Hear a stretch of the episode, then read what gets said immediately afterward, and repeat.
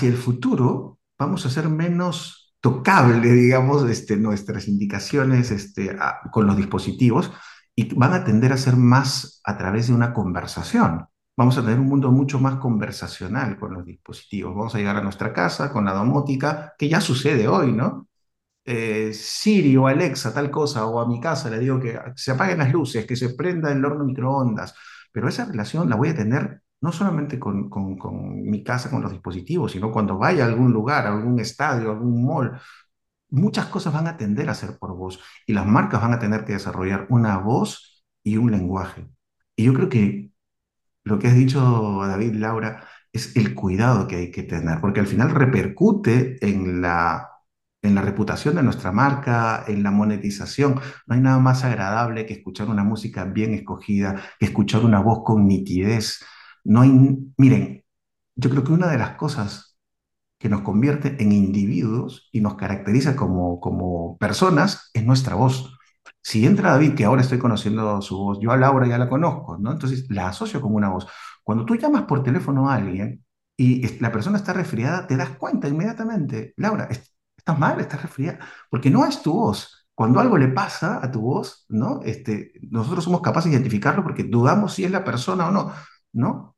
Entonces no hay nada que, más que sea más nosotros que nuestra voz. Entonces hay, hay que cuidar cuando desarrollamos un podcast, cuidar con nuestro micrófono, no digo micrófonos de miles de dólares, pero sí invertir en que esa, ese, ese micrófono suene bien, transmita nuestra, nuestra voz de una forma agradable, llegar de una forma agradable hacia nuestra audiencia, ¿no? Así que hay que tener ese cuidado. Yo creo que la gente que quiere su marca, la gente que quiere su contenido, tiene este cuidado porque repercute en su reputación y en su negocio, ¿no?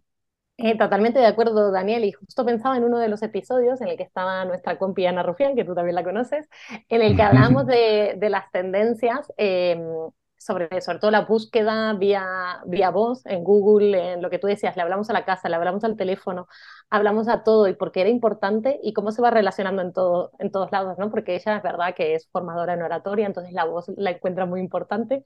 Lo que vos decís, cada uno tiene su identidad, eh, su propia voz y eso hoy en día eh, es mucho más importante. Creo que la inteligencia artificial nos va a hacer dar ese paso extra, ¿no? Quién sabe que quizás en en unos años podamos crear nuestra música con que le digamos los valores a una inteligencia artificial y ya me lo contará si eso ya existe o no, eh, y pueda crear un sonido que sea acorde a nosotros, ¿no? Y esto me, me parece fascinante. Ya hay, ya hay inteligencia artificial creadora de música, hay voces sintéticas, ¿no? Que cada vez están, nos sorprenden más, ¿no? Pero, mejores voces sintéticas, porque eso, eh, Siri y Alexa, no sé si son, pero cada vez hay mejores, ¿no? Que parece que estamos hablando con una persona y realmente estamos hablando con un bot.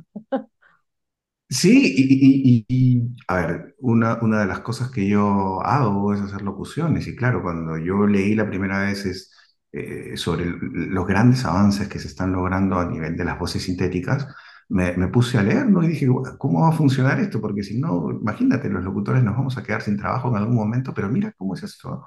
Ellos decían que una de las posibilidades es que más bien tú como locutor, ¿no? Tengas asociada una, una voz sintética, porque es tu voz, ¿no? Entonces, a ti como locutor incluso te podría convenir sintetizar tu voz y poder em, generar contenido desde eso, sin a ver, indicándole simplemente qué es lo que tiene que decir y todo, y puedes vender tu voz por demanda para un montón de, o para un montón de cosas sin necesidad de ocupar tu tiempo, porque hoy, claro, ¿no? Eso es, apalancamiento del tiempo, es espectacular. 30, exacto, o sea, digamos, hay cosas, hay cosas para las que la emoción y la voz humana, lo impredecible que puede ser lo que, lo que nosotros le vamos sumando a nivel de emoción o no sé, eso tiene un valor. Pero hay otras cosas en las que, ¿no? O sea, digamos, sí podría, ¿no? Hacerse algo mucho más, eh, ¿cómo decir? Eh, no sé, esa palabra no me gusta mucho, pero algo un poco más mecánico, ¿no? Algo más un poco de proceso. A veces que yo he ganado buena, buena pasta, como se dice aquí, por decir simplemente, mira, que justo la palabra que he dicho es simplemente refrescante. Todo por una Bud y lo hice para Estados Unidos, para el lanzamiento de esta cerveza en el mercado latino en Estados Unidos. Y fue dos años la voz de Bud Light. Y lo único que decía era esto, simplemente refrescante. Todo por una Bud Light. O sea, eso quizá, ¿no? Hay otras cosas que, en las que hay más matices y más cosas y, y siempre la voz humana va a ser única, ¿no? Pero, o sea, decía, no, no compite con los locutores, puede ser una herramienta que los locutores pueden utilizar para desarrollar determinado tipo de contenido, ¿no? Pero todavía falta, un, falta un poco para que la, la, las voces sintéticas puedan tener esa fluidez, puedan transmitir esas emociones, ¿no? Pero va a llegar el momento. No sé, no sé si viste, Daniel, eh, las últimas presentaciones que ha habido de Google sobre inteligencia artificial a la hora de, sobre todo lo que es atención al cliente, que es lo que tú comentas, que pese a que es verdad que la, la calidad de la voz en algunos momentos no puede, o al menos de momento, por el momento, no puede ser sustituida, sí que es verdad que a lo mejor para un trámite como puede ser una reserva en un restaurante o puede ser una, una duda concreta previo a contratar un, servicio, pues sí que en este caso a lo mejor pues esa inteligencia artificial a día de hoy lo puede resolver de una manera bastante apañada. Y sí que eh, daban pues la, el ejemplo de una inteligencia artificial, eh, como de el 100% de la conversación la mantenía ella y era una reserva para una peluquería y de cómo iba respondiendo todas las preguntas y cómo le decían, oye, pues no puedo hasta ahora y le buscaba una alternativa y lo hacía todo de una manera bastante, bastante natural. ¿no? Estamos ahí, es verdad que los avances son muy, muy importantes y probablemente está más avanzado de lo que enseñan, por lo cual, pues probablemente en los próximos años nos sorprenderán con algo bastante diferente al Siri que tenemos hoy, eh, que todavía suena pues a esa voz eh, tan, tan enlatada. Pero yo pienso, por ejemplo, en un manual de tal que necesites poner cómo programar algo. Pues las voces sintéticas para eso, ideales. Y si, aparece, si se parece una voz humana, pues mucho más fácil, ¿no? De abre aquí, levanta ya, con cosas que tú tienes que estar siguiendo, que por lo general pones ahí YouTube y lo vas siguiendo. Bueno, imagínate si, si los mismos empresas te dieran en audio o en video así la, la Sería muy importante. Al comienzo, cuando me estas asistentes virtuales, ¿no? Este, digitales, no sé si han escuchado que hay un sonidito de teclado a veces, como que están tecleando el, teclado del ordenador. Y eso era lo que a mí me hacía dudar si me estaba contestando un asistente digital o alguien de verdad, ¿no? Cuando te decía, diga tal palabra, diga sí o no, ¿no? Un momento, por favor, y escuchaba el teclado y decía, ¿es alguien de verdad o no? La importancia del sonido, ¿no? Es un detalle tan chiquitito como escuchar unas uñas tecleando ¿De verdad es alguien o no? Eso, bueno, qué, qué, inteligente, ¿no? El que programa una cosa así, porque son las cosas que no nos damos cuenta y, tienen un montón de peso y relevancia, ¿no? Todo lo que tú dices, es impresionante. Absolutamente. Cuéntanos, Dani, ¿cómo puede ser una marca pequeña como la inmobiliaria digital, como Málaga HS, para tener esto de identidad auditiva, ¿no? Porque yo sé que nosotros hemos hablado de alguna, de alguna cosa, alguna idea, eso de que tú eres una persona muy creativa, pero tengo una inmobiliaria, tengo, mm, eh, pues no sé, tengo algo pequeño, ¿no? Dos, tres empleados, ¿cómo hago? O no tengo espacio físico, pero tengo mi página web. ¿Qué, qué, cuáles son tus recomendaciones para alguien que está empezando en esto y dice, ah, pues me parece una muy buena idea, a ver, ¿qué es lo primero que tendría que hacer? Mira, yo creo que hoy, cuando nosotros ponemos contenido en, redes sociales, tenemos que considerar que nuestra competencia no es solamente el que hace algo igual o similar a, a, lo que nosotros estamos haciendo, es todo el contenido que hay. Y, y, se ha desarrollado tanto el mundo del branding y de la tecnología, del diseño, que diferenciarse hoy es, es, es, difícil, ¿no? Y yo creo que, que asociar un, una melodía, asociar música original a nuestra marca, ayuda a diferenciarla. Ahora, en cuanto a lo que tú dices, ¿a alguien se le ocurriría lanzar una marca sin un logo? Sin un logotipo gráfico, eh, no. A nosotros. no, pero en general, ni Mira, siquiera eso. Te gastas 5 euros y lo pides en fibra. Sí, totalmente. Exa exacto. exa ya, yo creo, eso, eso es, digamos, uno de mis propósitos, si lo queremos llamar así, es eso, ¿no? Que la gente llegase, llegase a entender que, oye, estamos en tiempos en los que una marca plana, sin movimiento, sin sonido, no va a llamar la atención, ¿no? O sea, ¿qué más vas a generar alrededor de esa marca? Ya está bien, ya hiciste el, diseño gráfico, digamos, la expresión gráfica de tu logo, pero hoy el mundo es mucho más que eso, hoy que tenemos a, a chicos de 20, 30, 40, ¿no? Este, que han jugado videojuegos, que están en plataformas, o sea, el mundo no es plano, el mundo no es unidimensional. Entonces, que la gente entienda que su marca necesita este tipo de, herramientas sensoriales, ¿no? Y no solamente del sonido, ¿eh? me refiero a la animación, me refiero a, a, los aromas, ¿no? Entonces, hoy, con una pequeña inversión, digamos, lo que te cuesta hacer un logotipo, yo sé que lo que te cuesta hacer un logotipo es muy variable. Hay, eh, puedes entrar a una plataforma que te cueste 5, 10, y también vas a encontrar plataformas en las que te pueden hacer un audiólogo por 5, 10, y eso no está mal, es una forma de empezar, ¿me entiendes? Y lo puedes llevar hasta donde tú quieras, ¿no? Pero es necesario es necesario, ¿no? Es necesario construir identidad sumando valores. Y, su- y sumando valores, mientras mejor hechos estén, pues, mejor, pues, ¿no? Este, si realmente alguien se pone a pensar por qué debe sonar así, ¿no? ¿Por qué debe sonar un silbido? ¿Por qué debe sonar un portazo? ¿Por qué utilizar, no sé, armonías mayores? ¿Por qué, por qué utilizar determinado instrumento? Nosotros hicimos la identidad de un banco y este banco es un banco americano, un banco que opera en Chicago, pero tiene oficinas en, en, en todo Estados Unidos. Y ellos nos decían, nosotros queremos llegar al público de los militares, porque nosotros ofrecemos viviendas para los militares. Y nuestro segundo público objetivo son los latinos cada vez hay más latinos, decían, ¿no? ¿Cómo debe ser nuestro sonido? Y nosotros comenzamos a estudiar dijimos, ¿sabes qué? Que sea un sonido de trompeta. Porque la trompeta para los militares, los militares se despiertan todos los días con, una trompeta, y es más, hasta su último adiós es con una trompeta. Entonces, dijimos, tiene que ser una melodía de trompeta. Pero para los latinos también, o sea, la salsa, el merengue, el Latin pop tiene también eh, sonidos de trompeta. Entonces, ya desde ahí, mira, es, simplemente haberle dado una vuelta, ¿no? Haber, haber pensado en cuál debía ser el, el- el instrumento, ¿no? Y luego era, oye, ¿y esta melodía cómo debe ser? ¿no? Oye, jazz, porque estamos hablando de Estados Unidos, porque estamos hablando que el jazz influenció los, los ritmos latinos también, ¿no? Como la salsa. Y hicimos una pequeña melodía de jazz de siete segundos y eso fue. Pero está todo pensado.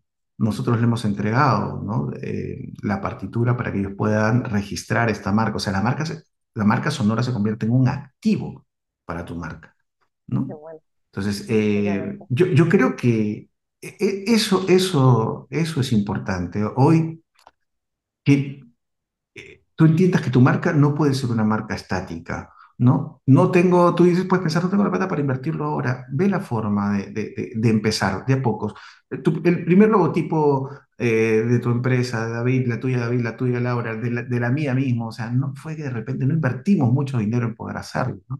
Entonces, de a pocos, pero siempre con coherencia, con, cariño, ¿no? Con cerebro puesto en eso que estamos haciendo para nuestras marcas.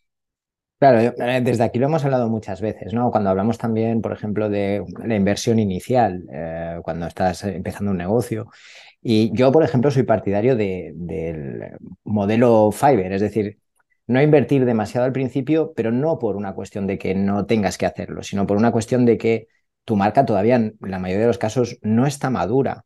El público al que te vas a dirigir es una hipótesis. Eh, los servicios que estás ofreciendo en un De principio acuerdo. Generalmente no están todavía lo suficientemente probados como para saber que así es como va a crecer tu empresa. Entonces, necesitas un cierto tiempo de probar, de, de palpar realmente cuál va a ser tu mercado, cómo te estás dirigiendo a él, tú mismo empezar también, si sobre todo si es tu primer negocio, pues ver un poco cómo van evolucionando las cosas para que realmente ese logo va a evolucionar contigo, esa melodía va a evolucionar contigo, esa imagen general de tu marca va a ir evolucionando, ¿no? Entonces, quizá en ese momento en el que ya está todo un poco más maduro, vale la pena arriesgar un poco más, gastar un poco más y entonces ya optar pues por una melodía más personalizada, por un logo más trabajado. Incluso te va a resultar más fácil tomar decisiones de cómo tiene que ser ese logo, cómo tiene que ser esos colores. Hay a quien le costará dos años eh, tenerlo, incluso la web, ¿no? Ah, muchas veces lo hemos hablado, no te gastes mucho dinero en una web al principio. Lo básico para que te encuentren. Luego ya harás que esa web sea más grande, que, que tenga más contenido, que tenga más tu tono, ¿no? Entonces creo que también forma parte de ese proceso. Y hay algo que a mí me, me gusta mucho pensar siempre, que es que las personas en general, la mayoría, sabemos lo que tenemos que hacer, lo que pasa es que no lo hacemos. Eh, y me refiero, por ejemplo, a lo que tú hablabas, ¿no? Al final hablamos de una visión del branding que ataque los cinco sentidos, que ataque, que, que intente llegar a los cinco sentidos de, de nuestros clientes, ¿no? Lo que hablábamos de eh, la, toda esta tendencia que hay ahora con los olores, ¿no? que, entras en una tienda y tiene su propio olor característico, eh, lo que hablamos de la música, la imagen, que esto pues más o menos todo el mundo presta atención, ¿no? la imagen es lo que siempre se ha tenido como algo imprescindible. Pero yo creo que todo eso lo sabemos, Daniel, porque, por ejemplo, si tú tienes una primera cita con alguien, ¿qué cuidas? Cuidas la imagen, cuidas el olor, cuidas el sitio donde vas a ir, cuidas la música del local que vas a ir después a bailar. O sea, ya sabemos que si queremos seducir a alguien, tenemos que tener en cuenta todos los factores. No solo te eh, arreglas un poco visualmente y vas a la peluquería, sino que te pones un perfume o una colonia determinadas, vas a un sitio a escuchar una música determinada, es decir, estamos teniendo en cuenta todos esos factores. Pero luego llega la hora de montar el negocio y nos olvidamos del 90% de esos factores. Entonces, yo creo que en realidad sabemos lo que tenemos que hacer, solamente es cuestión de, entender que, cómo hacerlo y, de qué manera eso puede afectar a nuestro resultado final. Qué bonita esa, esa analogía que has hecho. Ah, claro, imagínate que, que subas a alguien a tu auto y le pongas pues la música que a ti te gusta a todo volumen y de repente esa no es la que a ella le gusta y entonces quiere bajarse, quiere tirarse el auto, ¿no? Está loco. Qué bonito, pero cuando te preguntan, oye, ¿te gustaría, qué, ponemos? ¿no? Y es una inicias una conversación, ¿no? Y entonces la música en el volumen adecuado, la conversación adecuada, todo eso va, sumando. No es lo eh, mismo la música que tienes durante la cena que la que tienes después cuando vas a bailar, que la que tienes en otro momento. Por supuesto. Completa, completamente de acuerdo. Tú sabes que hay un estudio que se hizo en Alemania en una bodega de vinos, que es esto del ensayo error que tú dices, ¿no? Vamos a probar, pues no vamos a experimentar, vamos a, si, nos, si acertamos, equivocamos o descubrimos algo. Y comenzaron a programar música eh, de manera este, deliberada, con intención. Vamos a poner música francesa, a ver qué sucede. Y curiosamente se comenzaron a vender los vinos franceses wow, vamos a poner a ver música clásica. Y se comenzaron a vender los vinos más caros de la bodega. O sea, con métricas, ¿ah? O sea, se incrementó en tanto por ciento la venta de, ¿no? Entonces, mira el efecto que tienen esos pequeños detalles sobre los comportamientos y sobre el negocio. Entonces, hay, hay, que estar haciendo eso, hay que estar monitoreando, probando, ver qué funciona, qué no funciona porque nuestro cliente varía, pues no hay negocios en los que el cliente a un lunes a las 8 de la mañana no es el mismo que va a comprar que el sábado a las 6 de la tarde. Entonces hay que ir viendo y, sabiendo qué cosa es lo que necesita eh, mi negocio para determinados momentos, para determinada curva de vida incluso al negocio, estoy de acuerdo con eso, David, Laura. Me, ha encantado lo que has dicho, y es tal cual, y además estoy pensando en un ejemplo claro que tengo aquí en la cabeza, que te lo comenté alguna vez, de, de lo apropiado del momento justo de ayudar las ventas y como, bueno, a ver, que una gran empresa lo hace porque tiene dinero, pero una pequeña solo con mirar y prestar atención y, y mirar las reviews en, en, Google es tan evidente como eso, ¿no? Que hay un sitio donde voy un montón donde en las primeras 10 reviews eran el sonido está muy alto, eh, la música no, se puede, no deja hablar, ta, ta, ta, y, como, y, no, y no lo entendían, ¿no? Al principio lo defendían, no, es el momento de las copas, y después se dieron cuenta de que, claro, cuando tenés 10, 15 de 30 reviews que dicen lo mismo, pues es el momento de, de prestar atención. y, y, eso también es fundamental, así que me ha, me ha gustado mucho que, que, digas, no, vamos a probarlo, veamos qué hacer. Y escuchar. y escuchar, escuchar a tu cliente al final, ¿no? Este, eso, eso, eso es lo más importante. Ese es el mejor, audio el mejor audio marketing es escuchar al cliente. Exacto. No, es que de verdad, por ahí empieza. Muchas veces queremos todo darlo, ¿no? lo, que, lo que dijo David, ¿no? O sea, tengo una idea en mi cabeza, esto es mi negocio y, y le, pero no, no soy reactivo, no, no soy empático. Digo, ah, yo lo que pensé inicialmente no es lo que está sucediendo, entonces tengo que cambiar. La gente, yo pensé que iba a llegar a las 8 de la noche, pero veo que está llegando a las 10. No, la gente pensé que me iba a comprar esto, pero me está comprando otra cosa. Entonces, ver cómo eh, adecuar, cómo desaprender, ¿no? Y, crear un ambiente, una marca, una experiencia que, que realmente pueda dejar satisfecho y que impacte mi negocio. Totalmente. Total. Pues, pues muy bien, muchísimas gracias Daniel por haber venido, por compartir todas tus ideas con nosotros, nos ha encantado. Mm. Eh, lo, hemos pasado muy bien, ¿no es así, David? Sí, 100%. Daniel, ha sido un gustazo. El gusto ha sido todo mío. Pues vamos a dejar ahí la las personas que te quieran contactar en su Instagram, chiri-dan, o lo pueden encontrar también en LinkedIn porque es una persona muy profesional como Daniel Chirinos, y, y a ver su página web, Spinaca Audio, una sola A, Spinaca, eh, audio.com. Y ¿sabes lo que vamos a hacer, David? Vamos a dejar tu link de tu, de tu grupo de música que se llama Tarará para que la gente también eche un vistazo.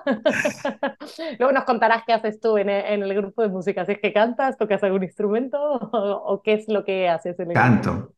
Canto y canto encerrado, Laura, porque este, este disco que, que lanzamos, lo lanzamos durante el periodo de cuarentena de, en que estuvimos nosotros, que en Perú fue bastante largo, ¿eh?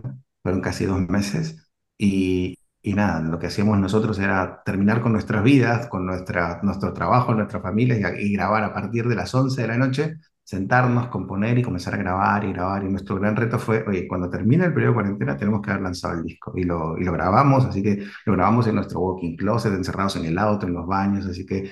Y cuenta historias de emociones asociadas a ese periodo de cuarentena del miedo. Sí, sí, sí, sí. Vamos, vamos a escucharlo. que lo escuchen y que nos digan qué tal.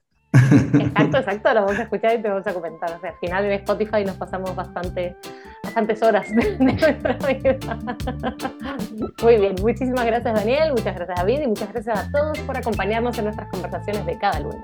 Si te ha gustado el podcast, nos puedes dejar tus comentarios y likes y no te olvides darle al suscribir.